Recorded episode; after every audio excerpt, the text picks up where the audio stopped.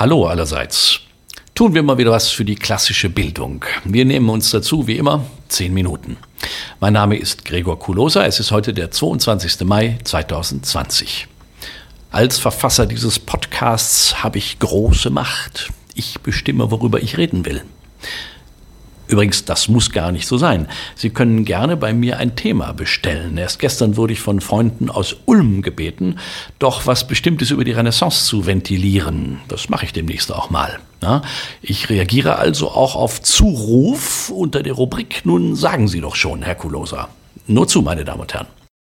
Aber hier und heute geht es ab nach Sizilien. Und zwar nicht von hinten durch die Brust ins Auge, sondern von Stuttgart über Jena nach Syrakus. Wo fangen wir an? Nun, Sowohl mit Boccado Fine Travel als auch mit Bader Kulturreisen hatte ich in den vergangenen Jahren das große Vergnügen, durch die unbeschreiblich schöne Insel Sizilien zu fahren. Agrigent ist immer dabei. In Agrigent mit seinem großartigen Tal der Tempel putschte sich Dionysios I. an die Macht, wahrscheinlich weil ihm seine nörgelige Frau Doris immer in den Ohren gelegen hatte. Die Doris war bestimmt auch die, die nicht zufrieden mit der Macht in Agrigent war. Es sind ja immer die Frauen, die uns Männer anpeitschen zu hören weihen. Dionysius I. erobert dann auch Syrakus und macht sich auch dort zum Tyrannen. Das alles passiert in den 400ern vor Christus. Und Doris, kein Witz übrigens, so hieß die Dame wirklich. Doris ist natürlich griechisch und heißt auf Deutsch Geschenk, Gabe. Jedenfalls Doris wird die Mutter von Dionysius II. Und von dem ist gleich die Rede, zumindest teilweise. Unterdessen sind wir in den 360ern vor Christus angelangt. Und zwar im schönen Syrakus. Syrakus ist heute noch oder heute wieder sehr schön. In der Antike eine der bedeutendsten Städte der Welt, auch eine der größten. Von einem bedeutenden Menschen aus Syrakus haben Sie alle schon gehört, nämlich von Archimedes von Syrakus. Über den sprechen wir demnächst auch mal für zehn Minuten. Besonders schön ist das alte Stadtzentrum von Syrakus, die Insel Ortigia, auf der die mittelalterliche Altstadt liegt, ein einzigartiger Dom und die geheimnisvolle Arethusa-Quelle. Und es gibt in Syrakus die archäologische Zone, die trotz ihres Namens sehr sehenswert ist. Dort liegt das alte griechische Theater von Syrakus. Und dort, und jetzt habe ich den Bogen gekriegt, trage ich gerne das Gedicht vor, das gleich drankommt. Ach was, Gedicht, eine Ballade. Die Bürgschaft von Friedrich Schiller, erinnern Sie sich noch? Links hinten im Stammhirn? Es geht da um Damon, der versucht, den Tyrannen Dionysios II. zu ermorden, wobei er sich dämlich anstellt, erwischt wird und zum Tode verurteilt. Und um die Dinge in Ordnung zu bringen, zu Hause, bittet er den Tyrannen Dionysius um drei Tage Aufschub der Hinrichtung und macht sich davon und lässt seinen besten Freund als Geisel in Syrakus zurück. Und wenn er, Damon, nicht rechtzeitig zurückkommt, so muss sein bester Freund dran glauben. Und daraus strickt Schiller die Ballade von der Bürgschaft und die geht so. Zu Dionys, dem Tyrannen, schlich Damon den Dolch im Gewande, ihn schlugen die Häscher in Bande.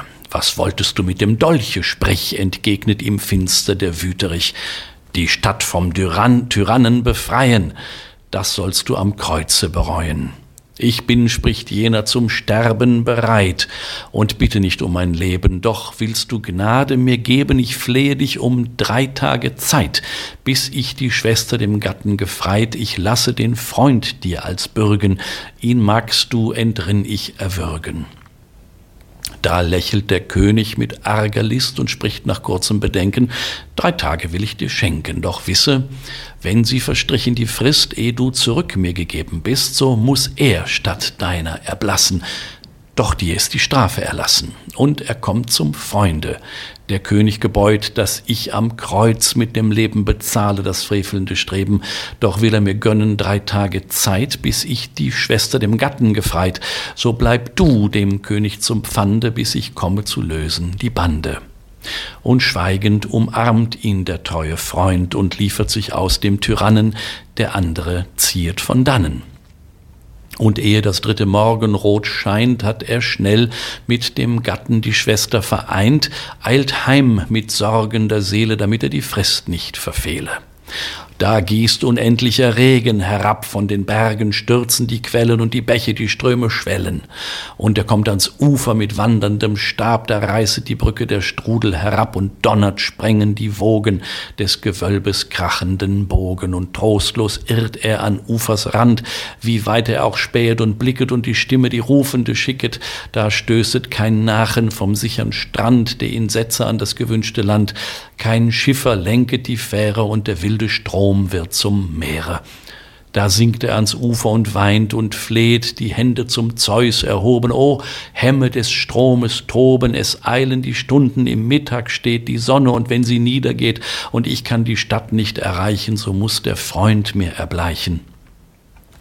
Doch wachsend erneut sich des Stromes Wut und Welle auf Welle zerrinnet und Stunde an Stunde entrinnet, da treibt ihn die Angst, da fasst er sich Mut und wirft sich hinein in die brausende Flut und teilt mit gewaltigen Armen den Strom, und ein Gott hat Erbarmen und gewinne das Ufer und eilet fort und danket dem rettenden Gotte, da stürzet die raubende Rotte hervor aus des Waldes nächtlichem Ort, den Pfad ihm sperrend und schnaubert Mord und hemmet des Wanderers Eile mit drohend geschwungener Keule. Was wollt er, wollt ihr, ruft er vor Schrecken. Bleich, ich habe nichts als mein Leben, das muss ich dem Könige geben, und entreißt die Keule dem Nächsten gleich, um des Freundes willen erbarmet euch, und drei mit gewaltigen Streichen erlegt er, die andern entweichen.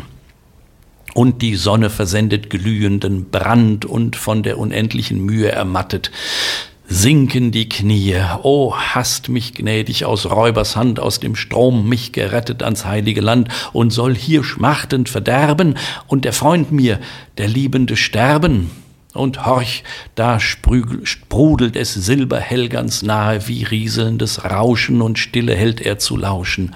Und sie aus dem Felsen geschwätzig schnell springt murmelnd hervor, ein lebendiger Quell, und freudig bückt er sich nieder und erfrischet die brennenden Glieder. Und die Sonne blickt durch der Zweige grün und malt auf den glänzenden Matten der Bäume gigantische Schatten. Und zwei Wanderer sieht er die Straße ziehen, will eilenden Laufes vorüberfliehen, da hört er die Worte, sie sagen, jetzt wird er ans Kreuz geschlagen und die Angst beflügelt den eilenden Fuß. Ihn jagen der Sorge Qualen, da schimmern in Abendrots Strahlen von ferne die Zinnen von Syrakus. Und entgegen kommt ihm Philostratus, des Hauses redlicher Hüter, der erkennet entsetzt den Gebieter zurück. Du rettest den Freund nicht mehr, so rette das eigene Leben. Den Tod erleidet er eben. Von Stunde zu Stunde gewartet er mit hoffender Seele der Wiederkehr. Ihm konnte den mutigen Glauben der Hohn des Tyrannen nicht rauben und ist es zu spät? Und kann ich ihm nicht ein Retter willkommen erscheinen, so soll mich der Tod ihm vereinen. Des rühme der blutge Tyrann sich nicht, dass der Freund dem Freunde gebrochen die Pflicht erschlachte, der Opfer zweie und glaube an Liebe und Treue und die Sonne geht unter, da steht er am Tor und sieht das Kreuz schon erhöht, das die Menge gaffend umstehet. An dem Seile schon zieht man den Freund empor, da, da zertrennt er gewaltig den dichten Chor. Mich, Henker, ruft er erwürget, da bin ich, für den er gebürget und Erstaunen ergreifet das Volk umher, in den Armen liegen sich beide und weinen vor Schmerzen und Freude. Da sieht man kein Auge Tränen leer und zum Könige bringt man die Wunder mehr. Der fühlt ein menschliches Rühren, lässt schnell vor den Thron sie führen und blicket sie lange verwundert an. Drauf spricht er, es ist euch gelungen, ihr habt das Herz mir bezwungen. Und die Treue, sie ist doch kein leerer Wahn. So nehmet auch mich zum Genossen an, ich sei, gewährt mir die Bitte, in eurem Bunde der Dritte. Okay, meine Damen und Herren, ich habe es gerade noch in zehn Minuten geschafft. Vielleicht hat Ihnen der Ausflug in Antike und Klassik gefallen und es ist vielleicht keine schlechte Idee, das Ganze gleich noch einmal von vorne anzuhören. Ich denke, dass man das Gedicht dann insgesamt besser versteht. Wenn es Ihnen gefallen hat, dann liken Sie mich, verleihen Sie mir Sterne oder schicken Sie meinen Podcast weiter an eine gute Freundin oder an Ihre Patentante. Das war's für den Moment. Bis demnächst und alles wird gut.